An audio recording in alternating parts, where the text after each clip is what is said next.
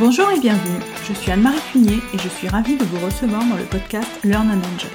Dans chaque épisode, je vous propose d'analyser les usages et technologies du digital learning qui permettent de créer une expérience apprenant engageante et efficace.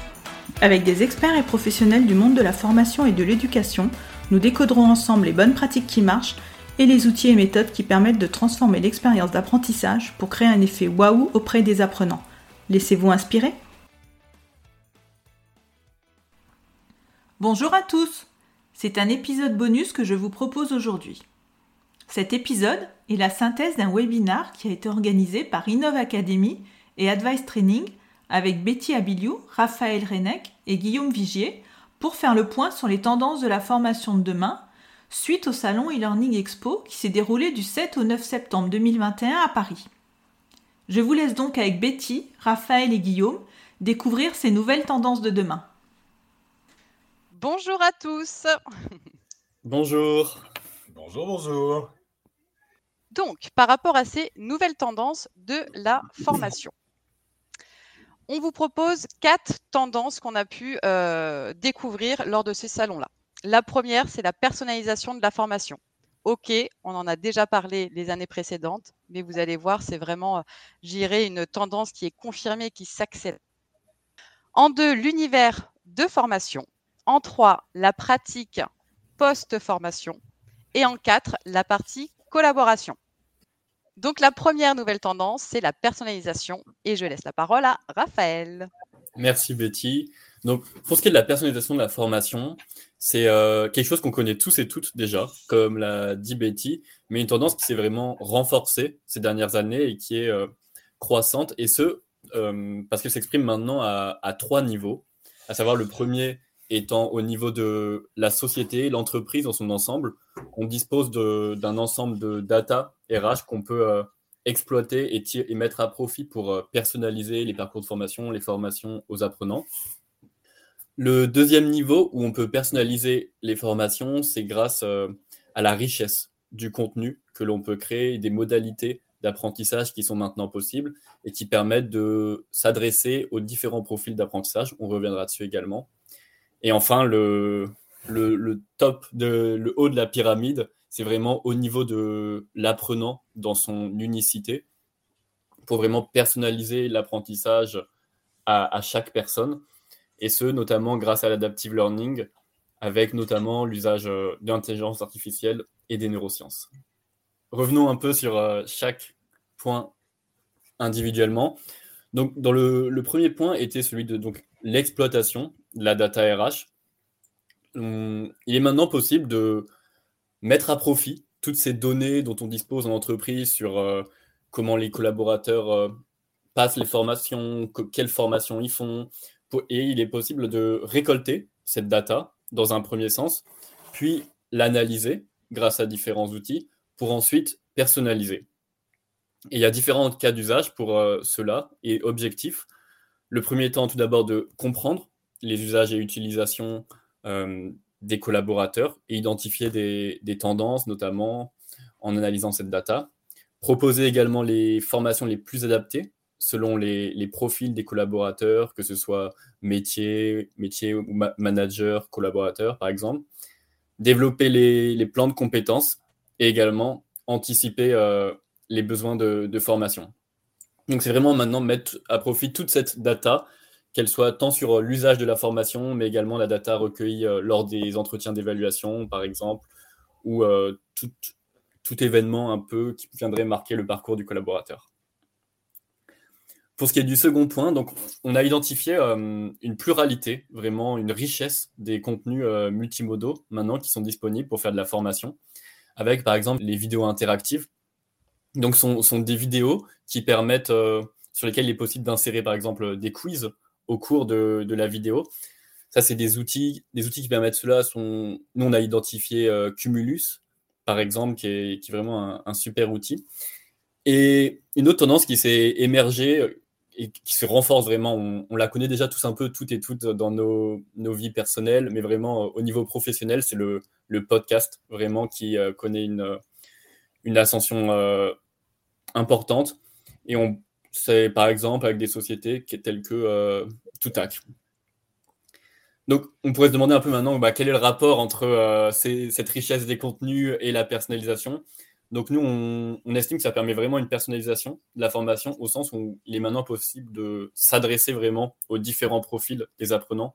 Donc, on sait tous et toutes que certains préfèrent euh, apprendre avec du contenu visuel, d'autres avec du contenu auditif et d'autres avec euh, le profil kinesthésique. Donc, le toucher et multiplier cette ces possibilités de, contenu permet de personnaliser euh, l'expérience d'apprentissage. Et cette personnalisation se fait à un troisième et dernier niveau, vraiment au niveau de, l'apprenant en tant que personne, en tant que, que collaborateur qui suit individuellement une entreprise, et notamment grâce à l'adaptive learning. Donc l'adaptive learning, c'est un mot qu'on connaît euh, tous et toutes depuis un moment, c'est un peu un, mot valise, mais qu'on peut euh, retenir avec la définition suivante donc l'organisation des supports d'apprentissage en fonction des besoins uniques de chaque apprenant grâce à l'utilisation de programmes informatiques. Donc c'est vraiment l'utilisation de la technologie pour euh, personnaliser l'expérience apprenante. Ça peut être euh, par de l'intelligence artificielle et des neurosciences souvent, mais pas uniquement. Ça peut être aussi par des arbres de décision euh, plus ou moins compliqués. Cet adaptive learning, à ce jour, il s'exprime principalement à sur trois niveaux. D'abord, le séquencement entre les contenus, qui permet euh, à l'apprenant de personnaliser son parcours de formation. Dans la pratique, ça se fait souvent euh, par un test de positionnement, d'auto-positionnement en début de formation. Et euh, c'est quelque chose aussi qu'on retrouve. Cette obligation, on la retrouve chez, chez Calliope, l'auto-positionnement, qui montre également qu'au niveau réglementaire, on s'inscrit et confirme dans cette tendance de la personnalisation de la formation. À un second niveau, le contenu lui-même peut être personnalisé en poussant à l'apprenant un certain type de contenu au meilleur moment. Et enfin, au troisième et dernier niveau, c'est les évaluations elles-mêmes qui peuvent être euh, personnalisées maintenant pour l'apprenant en lui poussant les meilleurs euh, types d'exercices possibles euh, qui lui sont le, plus appropriés.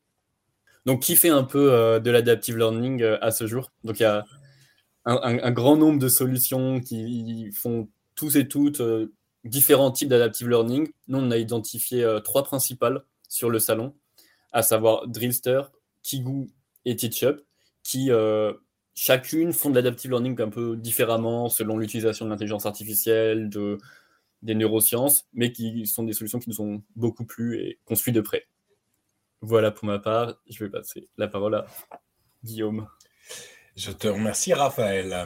Alors, c'est plutôt intéressant que tu parles de, personnalisation, vraiment de, bah, de, formation. Moi, ça va être une partie de ma tendance. Donc, euh, la tendance que je vais présenter, c'est l'univers de formation. Donc, l'univers de formation, on en a tous entendu parler, euh, c'est plus la confirmation d'une tendance. En fait, l'univers de formation, c'est quoi Pour rappel, c'est cette idée d'avoir ce mix euh, de l'identité, du marketing, de la tonalité des parcours pédagogiques. En fait, ça va être un tout qui va suivre l'apprenant sur toute sa phase de, on va dire, d'apprentissage. Donc le avant, pendant et après. Concrètement, c'est le fil rouge qui va tenir en haleine votre, euh, votre apprenant. Là où ce qui va être intéressant sur l'univers de formation, c'est en fait, c'est vraiment un, un ensemble d'éléments. On n'est pas juste sur, par exemple, un univers graphique. On va essayer de, s'adapter et donc de personnaliser la formation, n'est-ce pas Raphaël, euh, à travers des contenus qui lui sont propres. Donc on va analyser euh, les, apprenants, euh, par exemple avec l'utilisation de Persona. Donc on va voir comment notre apprenant fonctionne ou plutôt utilise ces contenus de formation. On va développer pour ça aussi des supports pédagogiques, donc spécifiques, où on va créer un. Alors la création de l'univers de formation passera par un univers graphique spécifique, un univers qui va se rapprocher ou pas de celui de, l'apprenant. Le storytelling, qui est vraiment la pierre angulaire de, euh, l'univers de formation, c'est comment je vais donner envie à travers une histoire euh, à, mon apprenant, à mon apprenant en fait, de continuer la formation. Encore une fois, en avant, pendant, après. Ça va être donc sur les contenus synchrones et asynchrones.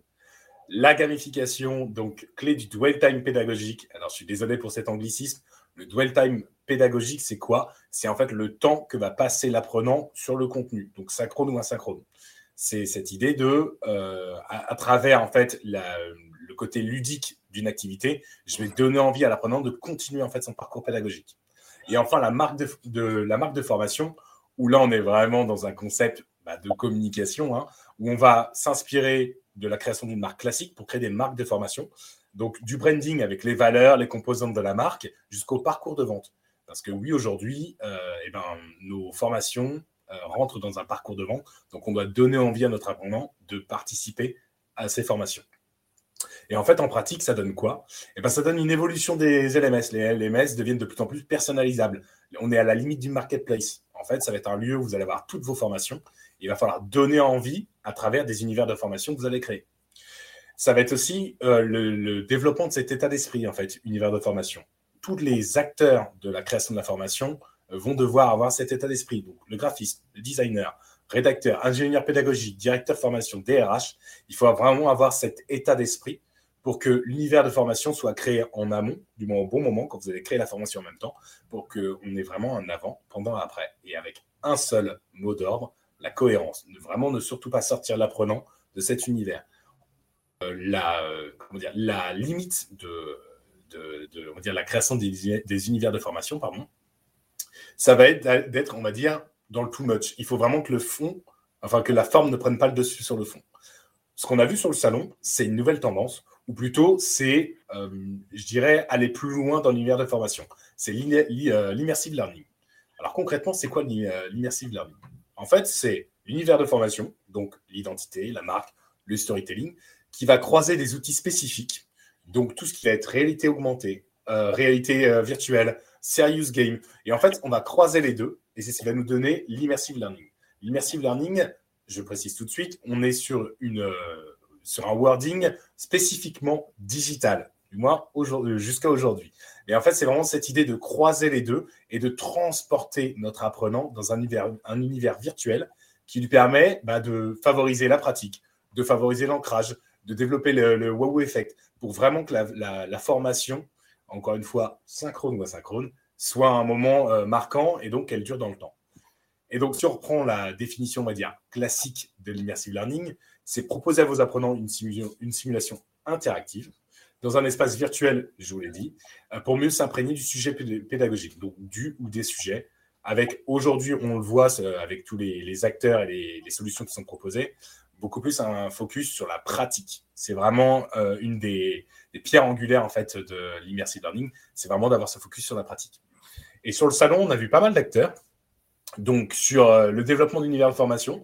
Donc beaucoup euh, d'acteurs sur la gamification, type Arcane Studio, CCCP, ou des, acteurs qui être beaucoup plus, je dans les techniques, donc voilà, comme InVR ou EduFactory, où là, on va être vraiment sur la mise en place de, donc de, de, solutions en réalité augmentée, en VR, que ce soit pour des, des contenus pédagogiques techniques, de sécurité, de santé même des collaborateurs. Donc voilà, on a vraiment ces euh, différentes applications. Il y a de plus en plus de, euh, comment dire, de solutions qui se développent, euh, que ce soit donc avec ce focus gamification. Oui, vous avez même des agences de gamification. Et jusqu'à donc ce focus immersive learning. Et de notre côté, donc Advice et Innov, on s'est posé la question. On s'est dit, mais c'est quoi en fait la suite? C'est quoi en fait la prochaine étape du, de l'immersive learning? Ben, En fait, la prochaine étape, c'est de, de, maintenir cet univers de formation, donc euh, de l'immersive learning, mais dans une, dans, je dirais, une coquille palpable, réelle. Donc, on parlerait de real immersive learning. Sortir, en fait, de, du canal, de, je dirais, innovation digitale et beaucoup plus bah, se baser sur quelque chose de palpable tout en restant dans un univers qui nous transporte. Et le bon exemple qu'on a aujourd'hui, hein, c'est les jeux de société d'entreprise. C'est un très bon exemple de real immersive learning où vous êtes dans un univers, vous êtes transporté, transposé même dans un univers, euh, mais on est dans quelque chose de palpable et pas virtuel. Donc voilà, c'est une tendance qui est assez actuelle, mais euh, qui on a, on a tendance à revenir en fait sur quelque chose de palpable, et c'est ce qu'on a vu sur le salon. Betty, je te redonne la main. Merci Guillaume.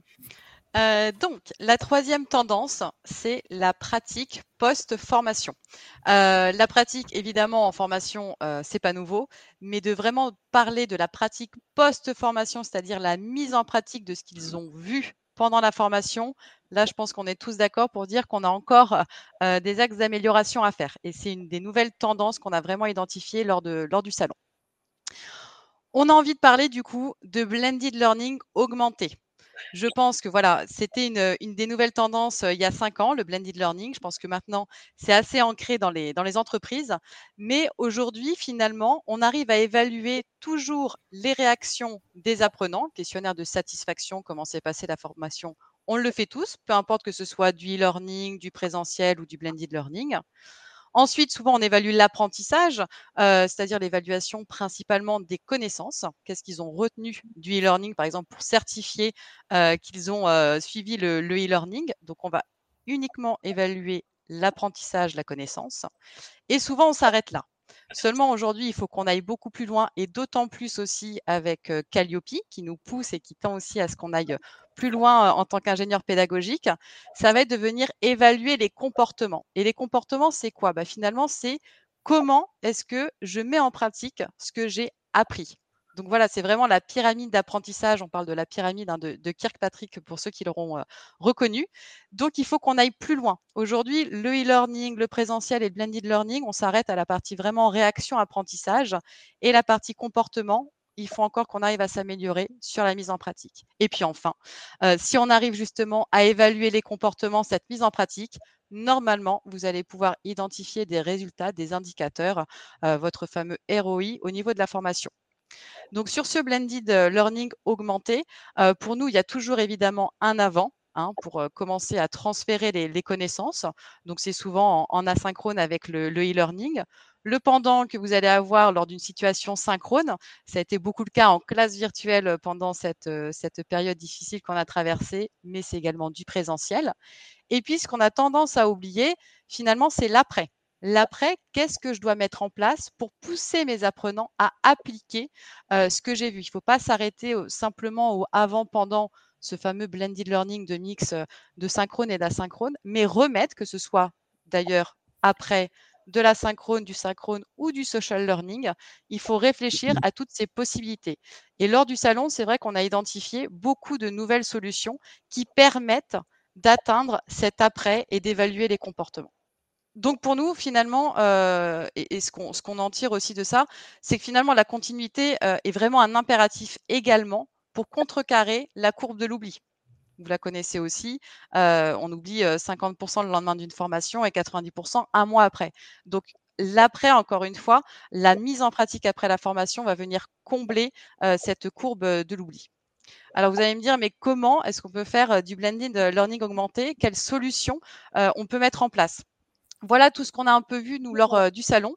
Il y a à la fois les possibilités de mettre en place après des mécaniques de jeu, d'engagement, de compétition. On a tendance à le faire très régulièrement dans le pendant ou avant parfois, mais on ne pense pas forcément à le faire après. C'est quelque chose qu'on peut mettre en place. Envoyer, pourquoi pas, également après la formation, des modules de réalité virtuelle où vraiment ils vont faire de la mise en pratique, hein, qu'on soit sur des métiers purement techniques, ça peut être intéressant de faire de l'évaluation entre pairs. Euh, on a identifié, on va vous en parler après, plusieurs outils sur cette euh, partie-là. Euh, pourquoi pas demander à vos apprenants, avant de débuter la formation, de nous donner déjà deux ou trois noms de leurs pairs, soit au sein de, de l'entreprise ou dans le groupe d'apprenants, qui viendront ensuite les mises en pratique de ce qu'ils auront appris. On a les piqûres de rappel. Ça, en général, on sait assez bien le faire, mais pour moi, ce n'est pas vraiment de, de la mise en pratique. On peut également leur pousser des exercices à réaliser, voire pourquoi pas mettre en place un REX, un retour sur expérience à 30 jours après ou 90 jours après la formation, pour leur demander comment s'est passé cet exercice-là, comment s'est passée la mise en pratique. On a identifié aussi d'autres outils. Alors pour moi, c'est peut-être plus aussi pour des profils, euh, j'irais commerciaux, vendeurs, mais tout ce qui va être des enregistrements audio ou vidéo, on peut très bien imaginer bah, un nouveau produit, un nouveau pitch à produire qui pourrait nous envoyer justement après la formation également. Donc voilà, on a plusieurs façons en tout cas d'adresser euh, l'après-formation avec la mise en pratique. Un chiffre qui fait euh, un peu peur, mais qui nous permet aussi de, prendre conscience de l'importance de, travailler davantage sur l'après-formation, c'est qu'aujourd'hui, seulement 30% des acquis de la formation sont mis en place au bout d'un an. Donc imaginez par rapport à la courbe de l'oubli, euh, quand on met en place au bout d'un an, je pense qu'on a oublié quand même beaucoup, beaucoup de choses. Quelques outils qu'on a identifiés, il y en a plusieurs dont Raphaël et, et Guillaume vous ont déjà parlé, mais j'ai complété avec des nouveaux outils aussi qu'on a, qu'on a identifiés. Five Feedback, qui est par exemple une application mobile plutôt entre pairs, où on va demander justement, bah, je pourrais demander à Raphaël de m'évaluer sur cinq compétences, de lui envoyer une notification après une réunion, je ne sais pas, une présentation qui puisse m'évaluer sur mon pitch, sur l'intonation, etc. On va trouver aussi 50, qui est très intéressante, qui va permettre, par exemple, après la formation, d'envoyer des exercices aux apprenants à réaliser. Et une fois qu'ils l'ont réalisé, ils vont nous dire comment ça s'est passé. D'ailleurs, s'ils l'ont réalisé, comment ça s'est passé et leur pousser, pourquoi pas, des axes d'amélioration pour encore aller plus loin. On va avoir aussi Expert Quiz, qui est vraiment un, très bon outil pour l'évaluation des apprenants, mais pas uniquement, je, dirais, sur l'acquisition de connaissances, mais également de compétences. Lemon Learning, qui permet aussi bah, de mettre en pratique directement plutôt des, compétences informatiques. Et enfin, Klaxoon, plus pour la partie également social learning, qui permet aujourd'hui bah, de pouvoir échanger et de collaborer plus facilement sur des thématiques de formation communes. Voilà pour ma part. Je redonne la parole à Raphaël sur la partie collaboration. Merci Betty. Donc on arrive à la quatrième et dernière partie, tendance qu'on a identifiée, à savoir euh, la collaboration, qu'on pourrait aussi rapprocher de social learning en, anglais. Donc la, collaboration, c'est quoi? C'est surtout au niveau de l'entreprise un changement de, de paradigme de la formation. À savoir, on passe, on passe d'un système pyramidal où c'était vraiment le formateur qui enseignait aux collaborateurs, à un système en réseau, où là, c'est tous les collaborateurs, tous les apprenants eux-mêmes qui deviennent acteurs et coproducteurs de la formation. Dans la pratique, comment ça se, traduit Donc le formateur, lui qui avait une position jusqu'à présent de professeur, devient bien souvent davantage un facilitateur, où son rôle va être de faire émerger ses connaissances et faciliter ce partage. Au niveau de, des apprenants, on, pourrait estimer que jusqu'à présent, ou, alors euh, jusqu'à il y a peu, les apprenants étaient des consommateurs de la formation, donc ils s'asseyaient euh, soit sur une chaise, soit devant leur écran, et vraiment ils consommaient ce, contenu. Maintenant, ils deviennent coproducteurs. Ils partagent aussi leurs connaissances, partagent leurs compétences, et ils rentrent dans une société beaucoup plus de, partage des connaissances. Et ça fait la transition sur euh, le dernier niveau, au niveau duquel il y a une transformation, à savoir l'entreprise dans son ensemble, on passe d'une société formatrice, où on pourrait dire, à véritablement une entreprise apprenante. Comment ça se euh, fait dans la pratique? Quels outils permettent euh, de faire ça et comment? Donc, on a identifié euh, deux principaux axes en distinguant les connaissances et les compétences. Donc, un premier axe serait celui de faciliter ce partage des connaissances. Traditionnellement, ça se fait beaucoup par des forums, mais ça se développe aussi en créant de véritables communautés d'apprenantes donc, on retrouve les LMS euh, traditionnels qui développent de plus en plus ces espaces au sein desquels les apprenants vont pouvoir euh, échanger des bonnes pratiques, échanger des connaissances, partager leurs connaissances. Mais on retrouve aussi des solutions un peu plus spécialisées dans ce social learning, peer-to-peer learning. Par exemple, WAP pour We Are Peers, qui propose véritablement une, une méthodologie grâce à laquelle les apprenants vont pouvoir, ce partage des connaissances, cet échange des connaissances va être facilité. Vraiment, il y a différentes étapes à suivre et que euh, chacun, chacune est invité à suivre pour vraiment faciliter tout ça. Et enfin, euh, en parallèle des, connaissances, on a le partage euh, des compétences. On est davantage dans l'opérationnel pour, le coup. Ça va être comment on fait cela, notamment, bah, Betty a un peu parlé des enregistrements vidéo pour les pitchs. Et c'est là, on est vraiment au cœur de ce sujet avec par exemple SkillsCatch et Rehearsal, qui sont des solutions grâce auxquelles les apprenants peuvent se filmer en train de faire euh, certaines actions sur un logiciel, par exemple, ou un pitch commercial, et ensuite partager aux autres euh, collaborateurs ou managers euh, pour obtenir ensuite un feedback de leur part et s'améliorer les uns et les autres ensemble. Merci Raphaël. Peut-être pour, aller un, peu plus loin sur bah, tout ce qu'on a pu identifié avec Guillaume et, Raphaël, c'est que finalement, bon, pendant cette période de, confinement, la tendance est de se dire que finalement les, services formation, les ingénieurs pédagogiques ont, ont vraiment dû développer beaucoup plus de, compétences à la fois sur l'ingénierie pédagogique présentielle, mais aussi distancielle. On sent qu'il y a eu une grosse accélération et un montée de besoin de monter en compétences des services formation sur ces sujets-là. ce qu'on commence quand même aussi à, percevoir, en tout cas, il y a des il y a beaucoup d'échanges qui, se font, c'est de se dire, mais d'ici à cinq ans, quel va être le rôle, j'irai, des, services formation? Puisque comme l'a dit Raphaël, on parle de plus en plus et on tend à aller vers des entreprises apprenantes. Euh, ça veut dire que, les rôles des ingénieurs pédagogiques est censé aussi évoluer. Euh, et, on commence à parler euh, du fait que les, les services formation vont devoir accompagner, je dirais, les collaborateurs à prendre en main les outils qu'on va leur mettre à disposition pour partager et transmettre leur savoir, leurs connaissances et compétences, qui vont devoir donc transmettre, je dirais, un peu de leur savoir, les former aux outils, valider les contenus qui seraient euh, réalisés et ensuite les diffuser. Mais l'ingénieur pédagogique, voilà, on sent que son rôle est en train d'évoluer en tout cas, ils seront beaucoup plus attendus. Euh, on pense, hein, encore une fois, je n'affirme pas cette tendance, mais on, pense qu'on va davantage devoir travailler sur la partie plus soft skills, vraiment sur des compétences transversales et, nouvelles, que ce soit la créativité, on en parle beaucoup par exemple, mais voilà, que les services formation travaillent davantage sur ce, type de compétences soft skills et beaucoup moins sur la partie technique métier, où mmh. ce sera davantage à la main des collaborateurs. Merci à Betty, Guillaume et Raphaël d'avoir partagé avec nous ces tendances de la formation de demain. J'espère que vous y trouverez de l'inspiration. À très bientôt! J'espère que cet épisode vous a plu.